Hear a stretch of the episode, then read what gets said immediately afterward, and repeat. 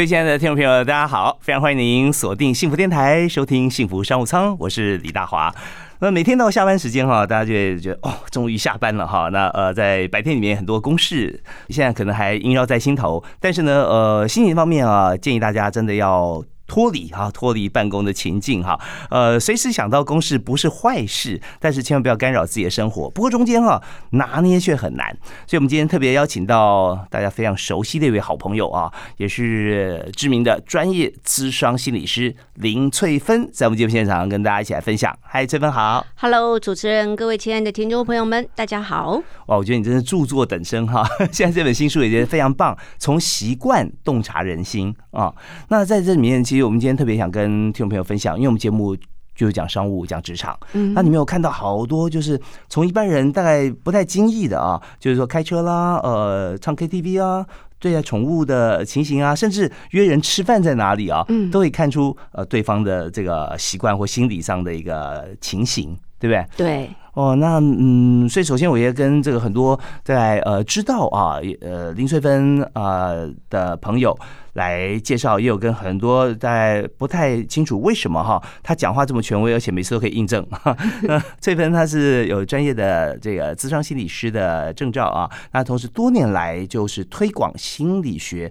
非常的努力啊，不遗余力。除了在《洞察人心》系列书籍获得有几十万的读者啊热烈回响以外，那么更是帮很多企业量身去设计员工心理辅导，还有员工心理健康管理的课程。那么帮业界提升啊，也提振员工的自主效能，因为这是老板最需要的。嗯，对，员工现在跟这个呃对待员工跟对员工期望，就跟教育部现在期望学生一样，叫做自动好啊。对，自动好就是自发。互动共好，对，合起来它自动就好了。就是要有动力，有动力，要有动机，是是是，才会有热忱。好啊，所以在今天节目里面，先先跟大家来谈我们这一个小时要要给大家呃知道的资讯哈。第一个就是我们看到底从哪些习惯我们可以洞察出人心啊。那第二个部分就是说来谈在这个工作里面，包含心理咨商师哈，那么一天他的工作内容是什么啊？那他最需要的是什么？需不需要也要接受心理咨商哈？那第三就是我们来看看在面试的部分哈。那从这个呃面试的这个心理学里面看，大概我们都会被问到哪些？些问题，那我们怎么样回答是最好？哦，这个很重要哈。那呃，当然这几个部分都是，其实在我们日常在服务跟辅导，帮忙别人。当中最大的一个就是说需要呃希望提供给大家的嘛啊。对，所以呃我们从先从这个呃从习惯洞察人心开始看起哈。好。那嗯像我在书里面看到的，你这看开车都可以看出来是。其实开车蛮能够看出一个人很多的面相哦。嗯。因为呃有时候你会发现很多驾驶手握因为我知道大华你也开车我自己本身也开车。好然后我也看过非常多朋友开车搭人家便车的过程当中。嗯。那我自己个人觉得。啊，那个方向盘有些时候哈，有一点像一个呃 X 光机也好，所以有些时候你会看到一个人不一样的面相。我现在大家就就开始在在思考，因为很多人现在手握方向盘在听我们节目。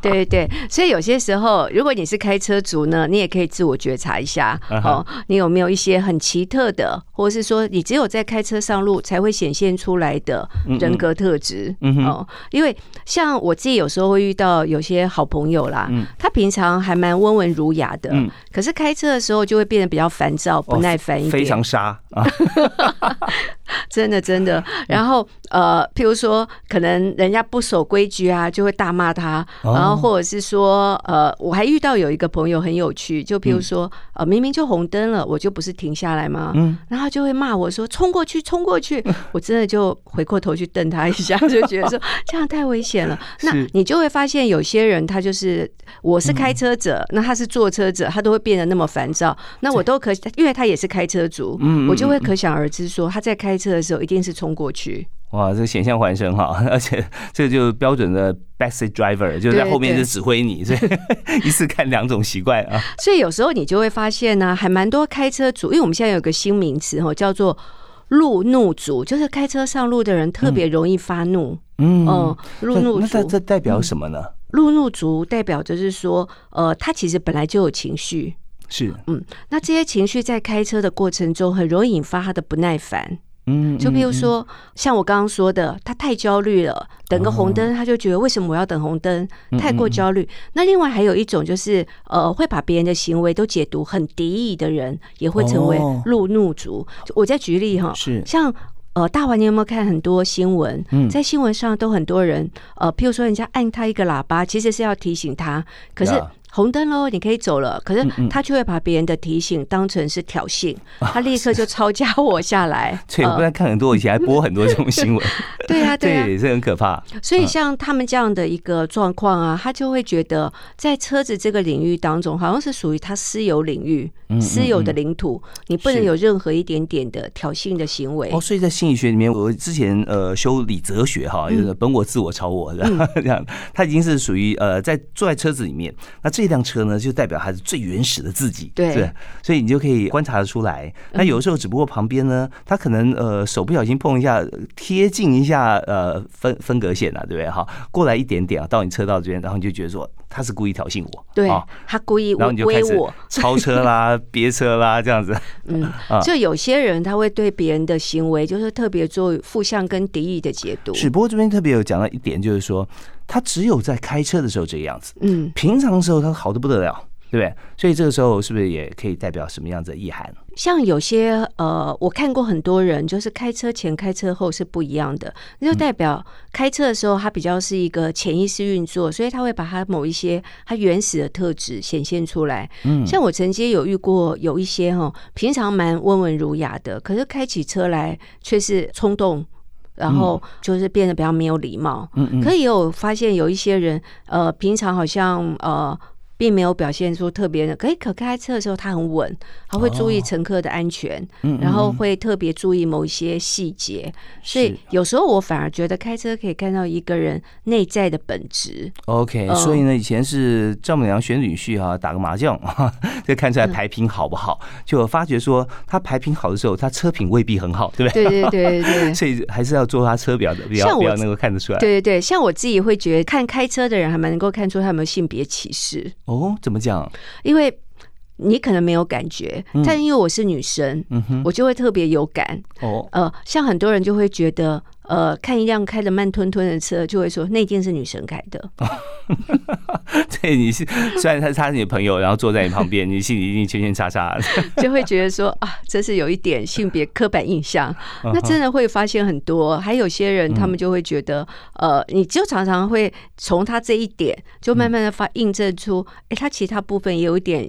就是性别刻板印象，嗯，哦，就觉得女生开车一定都是开的慢吞吞的，开的呃不会开啊，出来挡路的啊。那因为我是女生，我很常听到这样的话，所以特别有感，特别有感受了，特别有感受。好啊，那但这是开快车或者开车的时候比较凶猛一点的朋友哈，或者说修养突然变得变化变很大哈。呃，那但我们就思考另外一方向，就是有没有 lesson learn，就是如果今天我们知道哈，开车呃这样子情况可能反映出心理。部分或生活部分的一些状况，那么是不是可以从这边开车的呃习惯，嗯啊或者速度态度做转变的话，他另外一方面的人生他可能会变得更好。嗯，其实有些时候我会觉得，呃，如果说呃，像我自己在做心理智商的时候，很常遇到各种呃开车很危险的人，嗯，因为譬如说有冲动控制的人开车一定是危险的。嗯嗯嗯，那另外一个呃，他平常可能不冲动，但是只有在感情、感情的呃谈恋爱或感情发展不顺的时候很冲动。嗯哼，呃，我想大华你一定很难想象，像我就会遇到很多，我我们在工作的时候来在智商的过程中会遇到很多很冲动的当事人。是呃，譬如说开在高速公路上哦，他会突然把车门打开，然后下车。那你就知道那有多么的危险，哇塞！那就是冲动控制，嗯，或者是说，嗯，就无法控制他的冲动，没有办法控制，他们会做很多很危险的事情。那或者是呃，我们也很常遇到哦，就是譬如说他在躁躁郁症呃爆发的时候，或者是我们有一种呃边缘性人格，他们就会开快车，嗯，暴冲，嗯，所以。呃，像这个部分的话，就是需要治疗。那有时候，譬如说，像我遇到很多当事人都会发生车祸，这是因为他们专注力不集中。哦，嗯，就另外一种，嗯，另外一种，就譬如说明明是红灯，他会告诉我说他没看到红灯，他就过去了，就还被撞了。哦。嗯，或者是注意到他现在正在做的当下的事情。对对对对所以像专注力不集中的人，也会发生很多危险。嗯所以在开车的时候，其实我们会看到很多身心状况。嗯那我有些当事人就一直问我，一直问我说，他就说那个路途很近，是不是可以开一下？我说不在路途的长或近，嗯远近远，近而是在于你的专注力。如果你今天专注力不集中的时候，再近都有可能发生一些危险，所以我必须要评估你的专注力是安全的。你开车上路可能才是安全的，或者是说，我要很确定说你现在冲动的控制已经是呃非常平稳的一个状态下，那可能你才适合去开车。所以有时候光是开车，真的可以看到很多很多的讯息在里面，还包括我刚刚说，所以像这个我们都是需要做一些评估的。所以像我们交通运输业有没有，通常都真的会有一些心理智商去评估他哦们有没有行为风险。尤其是这个嗯呃，像是大型车，对不对？大客车、嗯大货车，对像这样子啊，连接车真的需要。所以以前在这个考照的时候，自用小客车还不需要路考，嗯，其实后来有加加上去嘛，哈，这真的是蛮重要的，因为在一个限限定场地里面，它所会发生的变数极少啊，就是老太太过马路什么的，嗯，你你更没有人嘛，所以你那过去，但是马路上你不能说你没看到你就撞了，所以这边真的是蛮重要。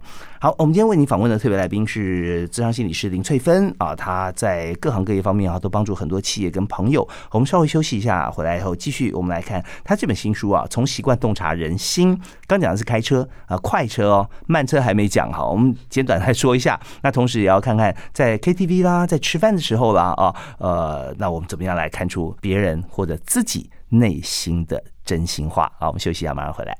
今天在幸福商务舱里面，我们特别邀请专业智商心理师林翠芬在现场和大家分享啊，从很多生活习惯、小动作上面能够洞察人心，也看看自己有没有像这样状况，如何来看到别人眼中如何看待自己。哎，翠芬好。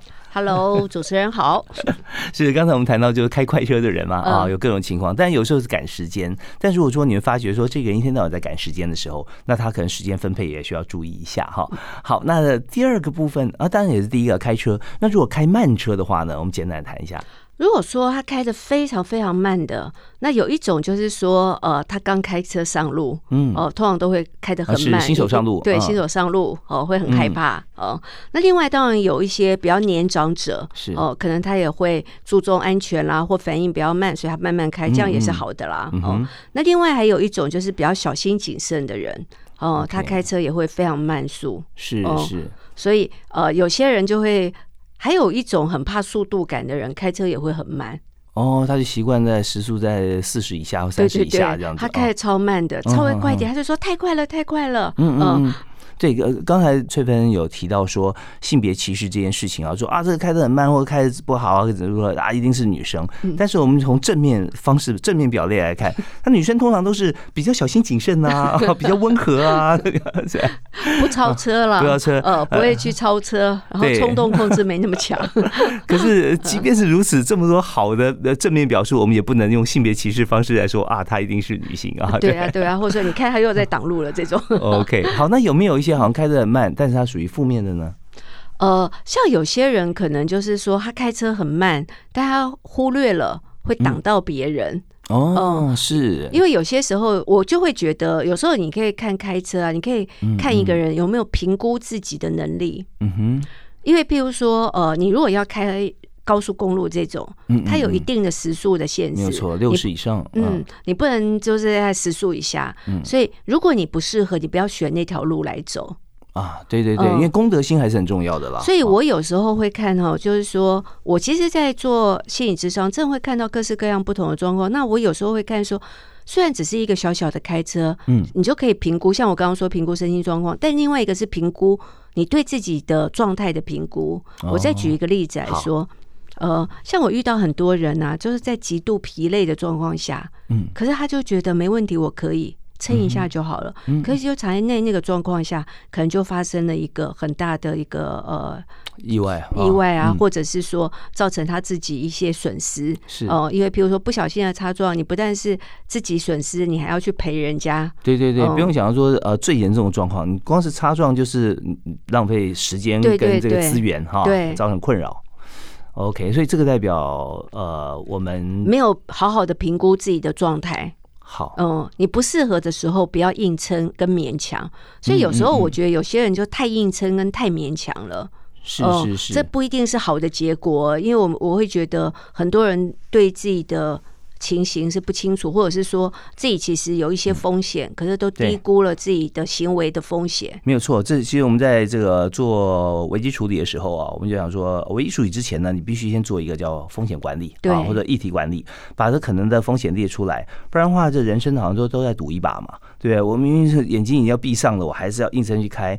maybe 我可以呃准时或者早个一分钟到，但是如果中间万一出现任何一点差错的话，那可能你就在那边等着保险理赔员啊、警察做笔录啊，对，所以这种几率大大过说你精精神是 OK 开到现场的几率，所以大家千万要小心啊。好，那我们再谈第二个，就是说在 KTV 唱歌可以看出人性吗？呃，有时候我觉得看 KTV 唱歌哈，可以看出一个人态度。哦，嗯，怎么看？就是譬如说。呃，像我是一个比较不喜欢唱唱歌的人，那我去 KTV 呢，就是去观察。另外一个，我去 KTV 就是陪伴。嗯，因为有些时候很多朋友喜欢唱歌，是嗯，那他们就喜欢唱，那我就说要有听众啊，对，要听众，我就说我扮演听众就好了，我去听就好。可你们千万千万不要勉强我唱歌。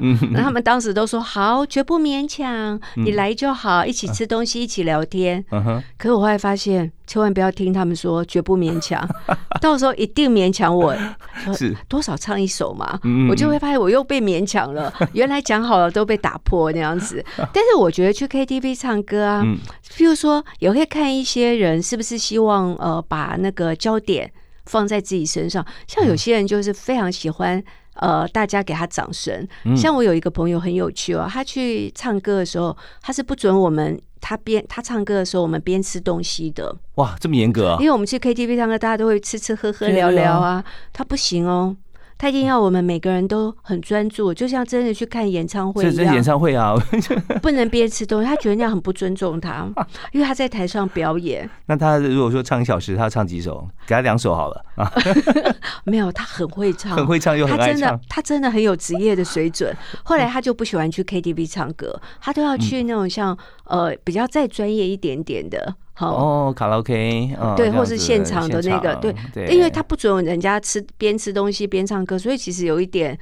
呃，就是不容易的啦。哎，这你你要跟他唱，呃，去去唱的话，你真的是呃一点机会吃东西的机会都没有，因为他那么会唱，对不对？人家还会盯着荧幕看字幕啊，然后旁边人还可以在偷吃些东西。可是他不是，他太专业了，他更不用看字幕，他是看着每个人眼睛呀。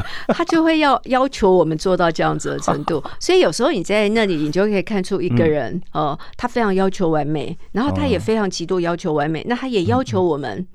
呃，要完全符合那个情境当中 哦。OK，有有有点辛苦，所以有时候你真的在 KTV 里面可以看到呃不同的人格特质。还有一个我也觉得蛮有趣，像有些人去，他不是去唱歌，像有些人是握着麦克风不放，是好像他就一直唱一直唱一直唱，都忽略了哎，人家也有想唱的。哎，这我会，哎，这我的啊。对对对，那。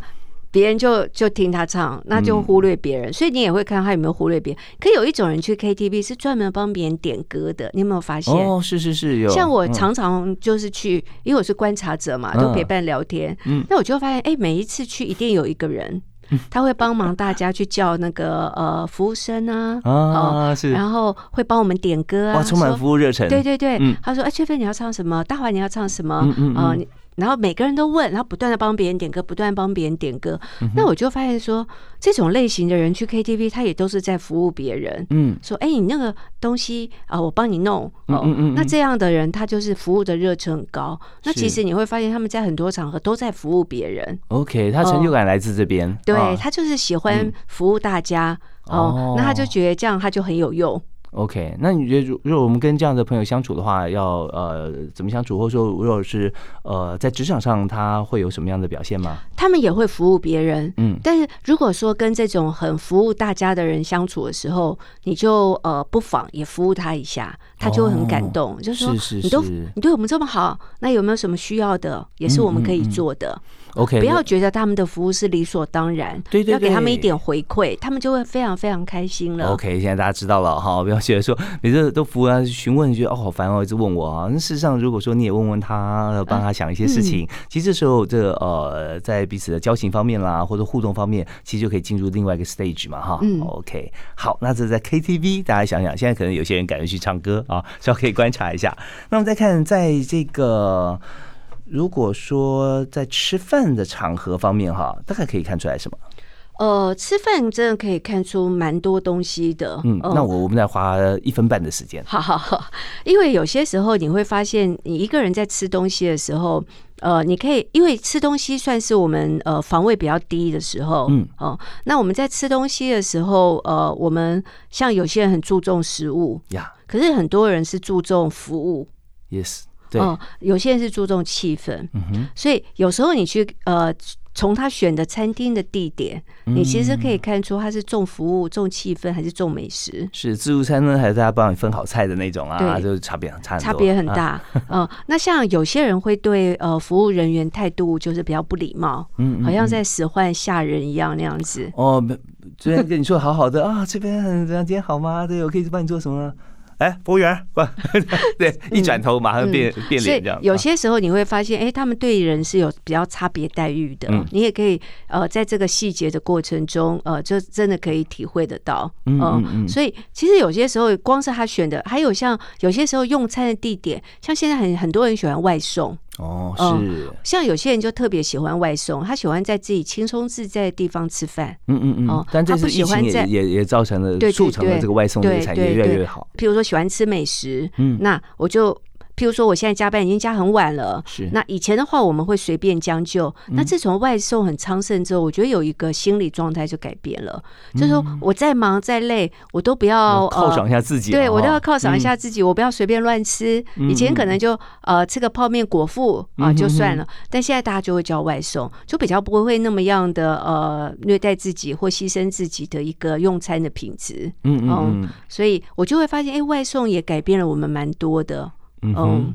OK，那当然我们知道说，很多朋友如果习惯上哈，他都请我们去哪家哪些餐厅吃饭了啊，可以看出来像这样子的心情。那对应在人际相处上面，那是不是有时候会会从他选的餐厅里面去知道说，呃，他平常的个性是怎么样啊？那或者说我们是不是要相对的要请他吃饭，也要回馈同样的地点？对，因为有些时候每一个人呃对于用餐地点的诠释不一样，像我就有遇过有些人他会觉得，嗯，请客就是要慎重，就是要。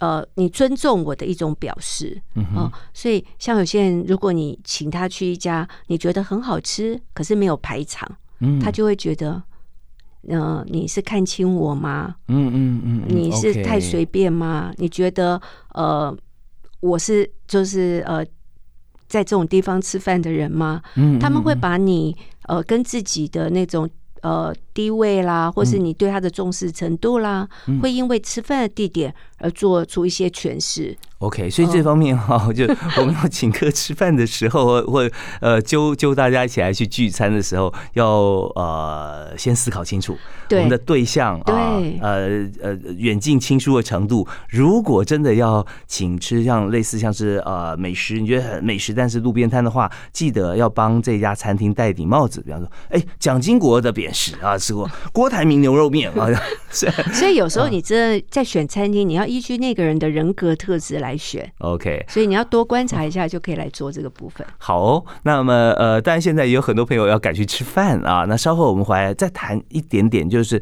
吃饭场合里面做的事。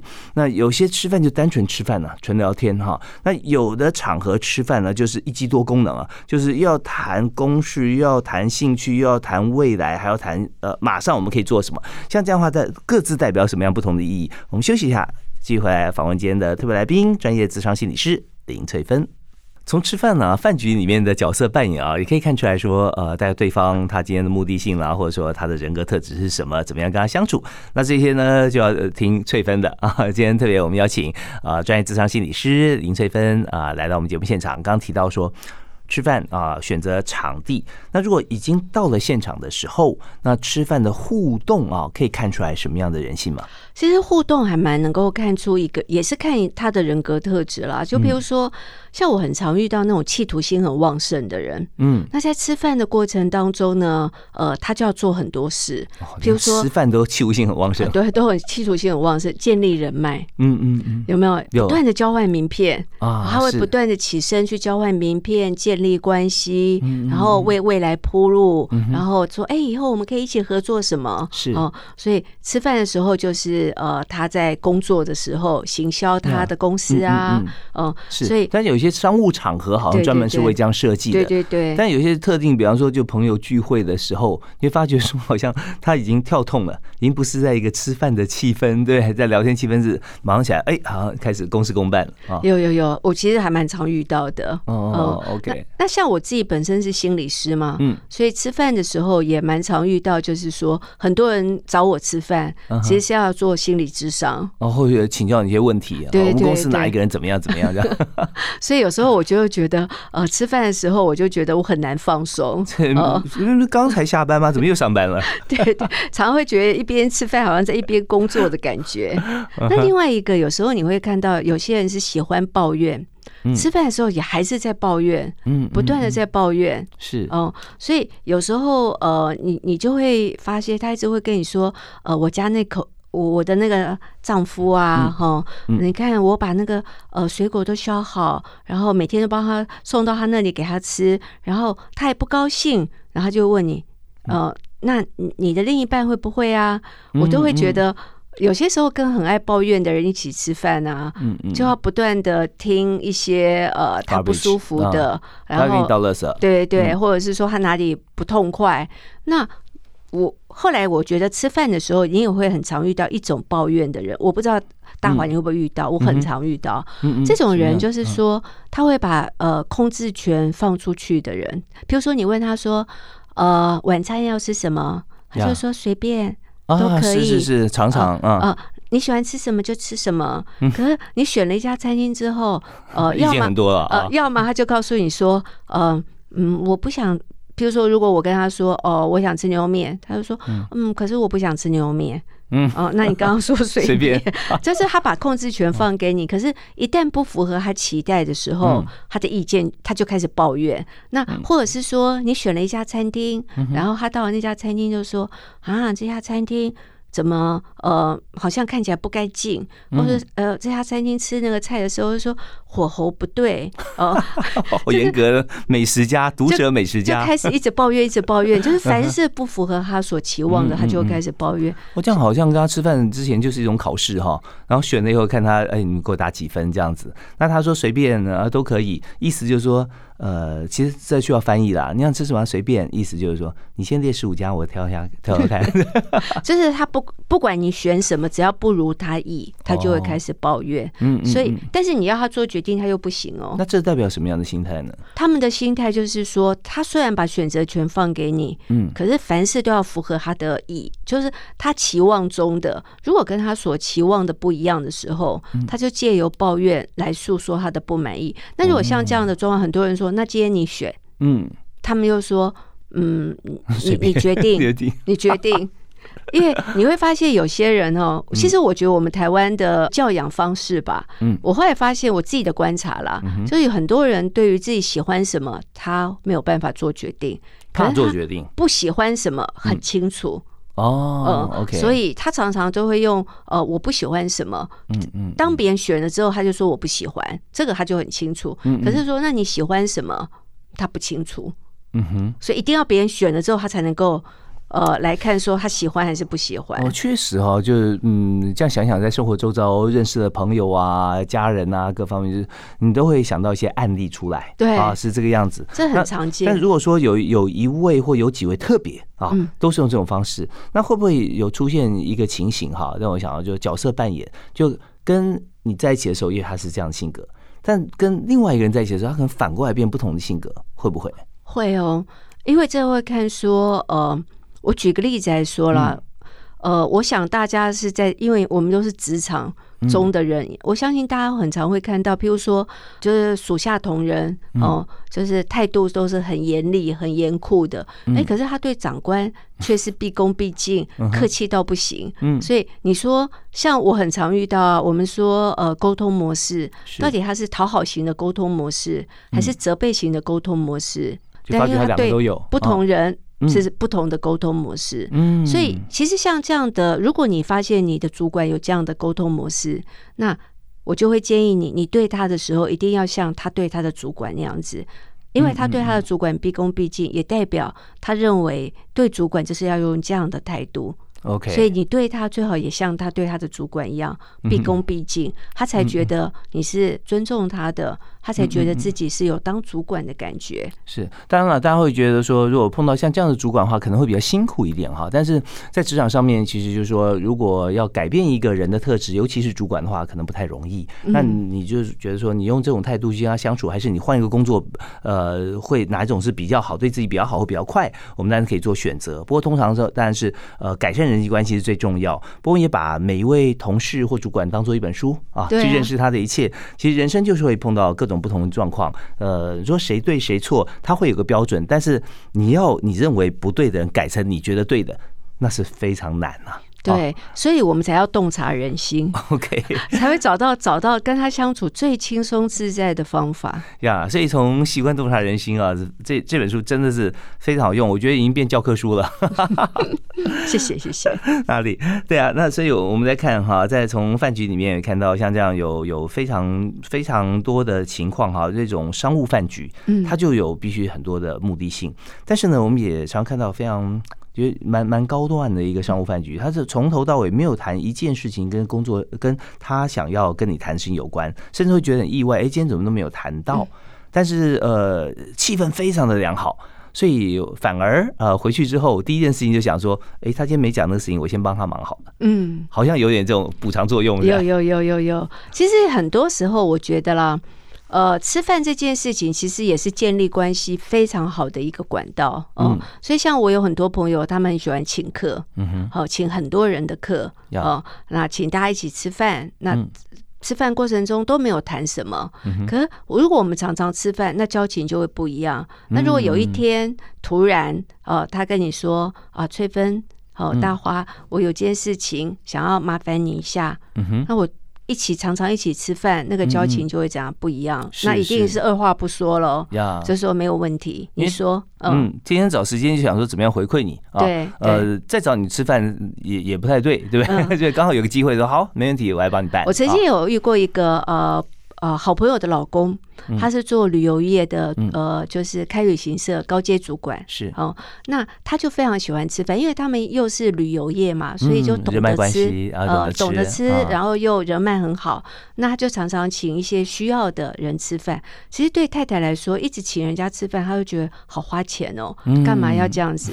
哦，那他就说，有时候我们需要人家帮忙的时候，那个时候就派上用场了。那有一次，他们真的，他们旅行社就是呃。呃，滞留在国外订不到飞机哦，那就只有他，嗯哼，因为平常很常请人家吃饭，他就打电话给那家航空公司，那请那家航空公司的朋友帮个忙，嗯嗯，那大家都拿不到机票哦，那他们那一团。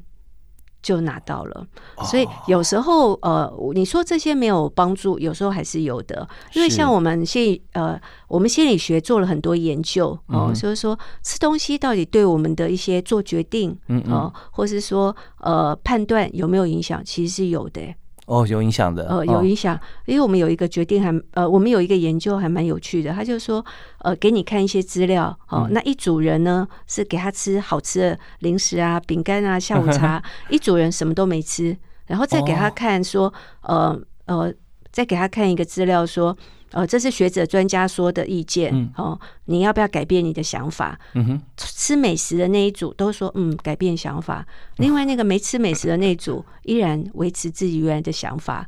说 OK 吃美食有时候会改变我们的认知。是 OK，这有有学学理理论基础哈，所以在这方面也让大家可以来思考一下。但我们也也会就回顾到以前我们的这些经验啊，就是在同样在听一段音乐或吃吃美食的时候啊，在做这些事情。所以在当你在吃到这个美食，或者说在听到这个音乐的时候，你就会想到说你你那个时候你在看的一些部分嘛，哈，呃，那。当然了，在这里面我们也会思考到说，大家常常会在一起互动，但是没有太特别的功利的一些目的性的时候，那么你会呃产生的好感或印象会加深。就像来你办公室里面拜访你的人，也许有很多，但是呃在饭局里面认识的人其实也不少，但你通常记忆程度的话，好像是换一个空间，欢乐气氛底下，好像会记得比较多啊。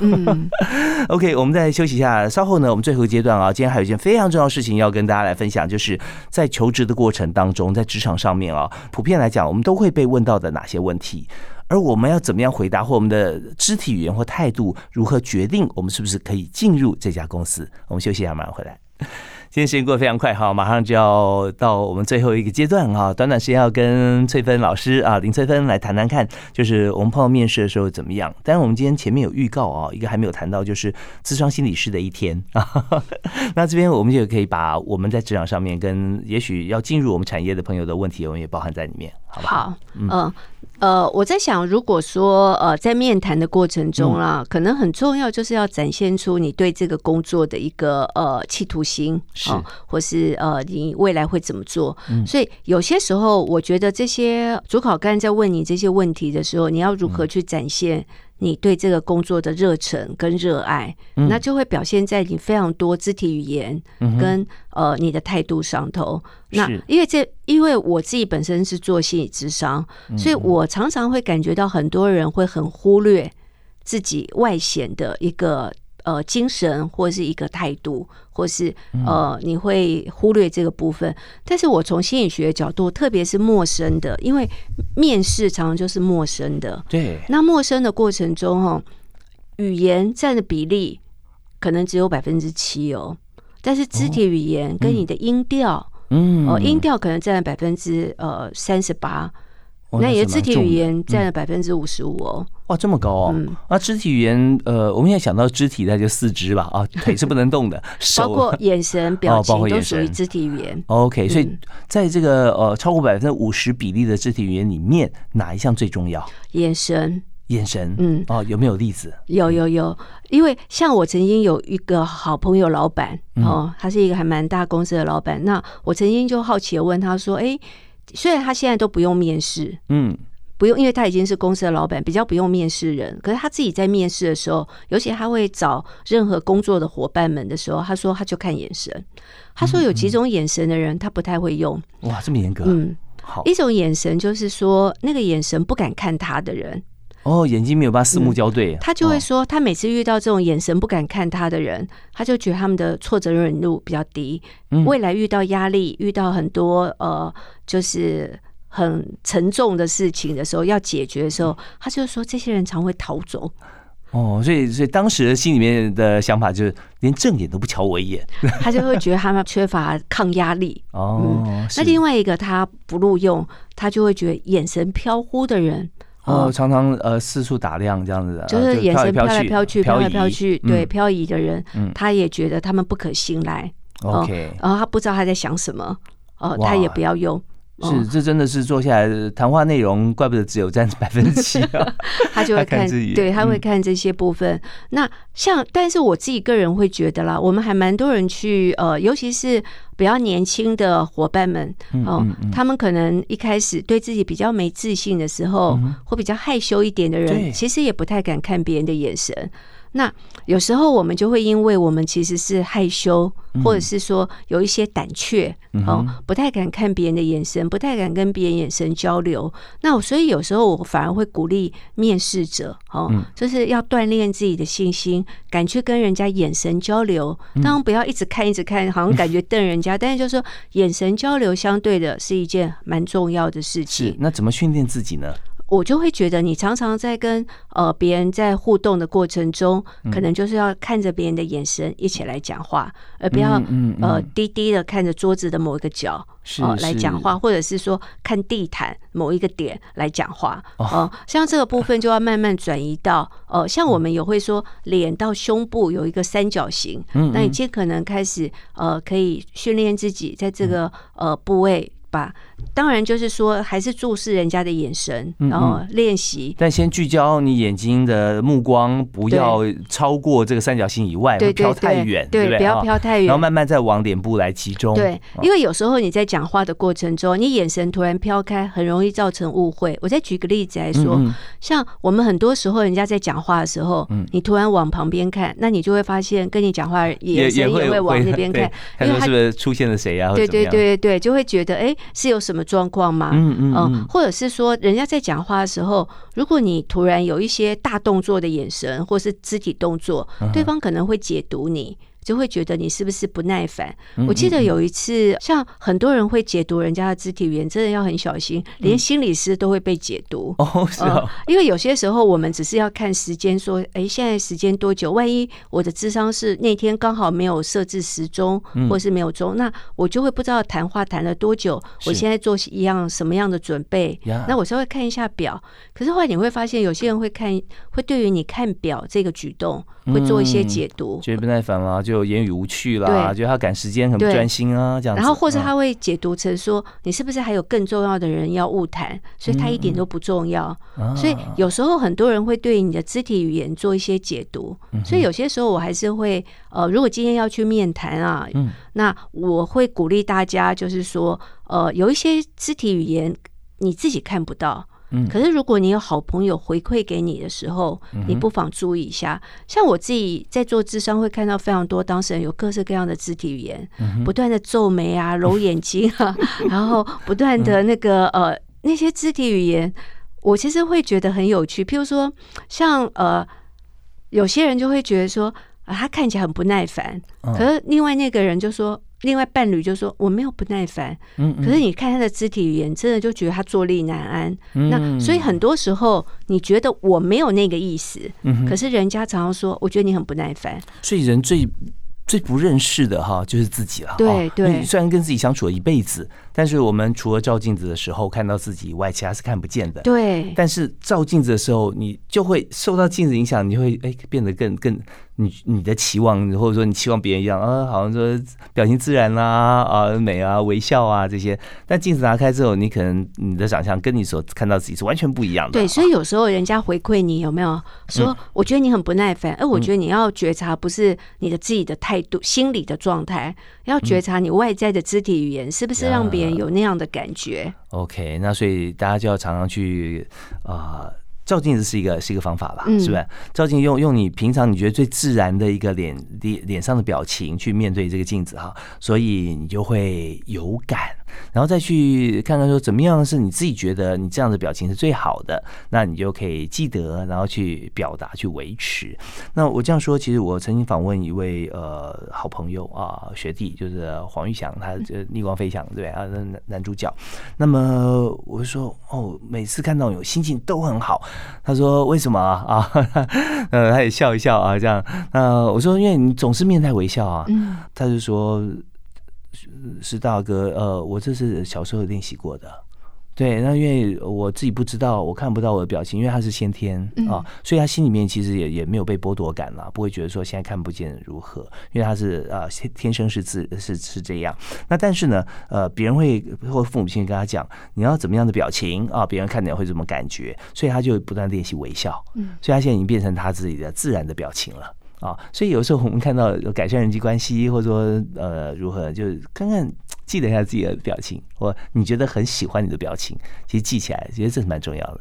对，那这样别人看到你就会觉得温暖、友善、亲和，容易接近。其实也是自己内心的感觉，对，只是之前你不太不太习惯把自己的内心感觉用这些表情表达出来。OK，那我们今天因为节目时间关系哈，我们从《从习惯洞察人心》这本书里面，我们学了好多。那这都是林翠芬老师告诉我们的啊。那我们刚才也提到说，一天像你一天也很忙碌啊。嗯，一天还做蛮多事的。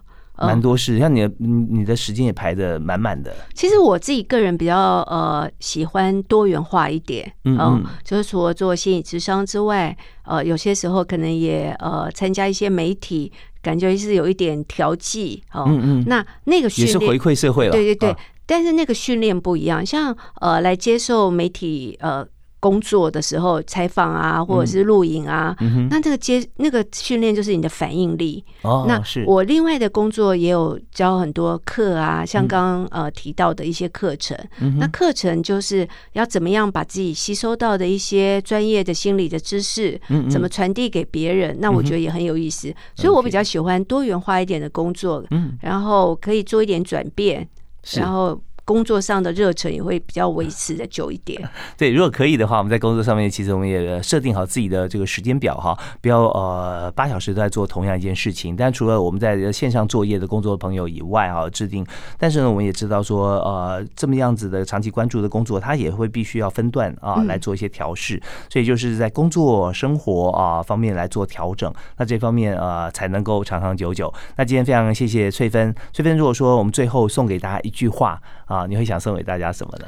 我会想送给大家关怀别人呢，就从观察开始哦。所以你可以看到很多细节，那你也可以把你呃所接收到的讯息回馈给对方。是。感谢关怀别人，从观察开始，在中间还有很多自己啊可以自我调试啊、自我精进的地方。也从从习惯洞察人心这本书里面可以看到很多呃，翠芬老师啊他的精华啊。好，今天再次谢谢林翠芬，谢谢，谢谢，感谢大家收听《幸福商务舱》，我们明天再会。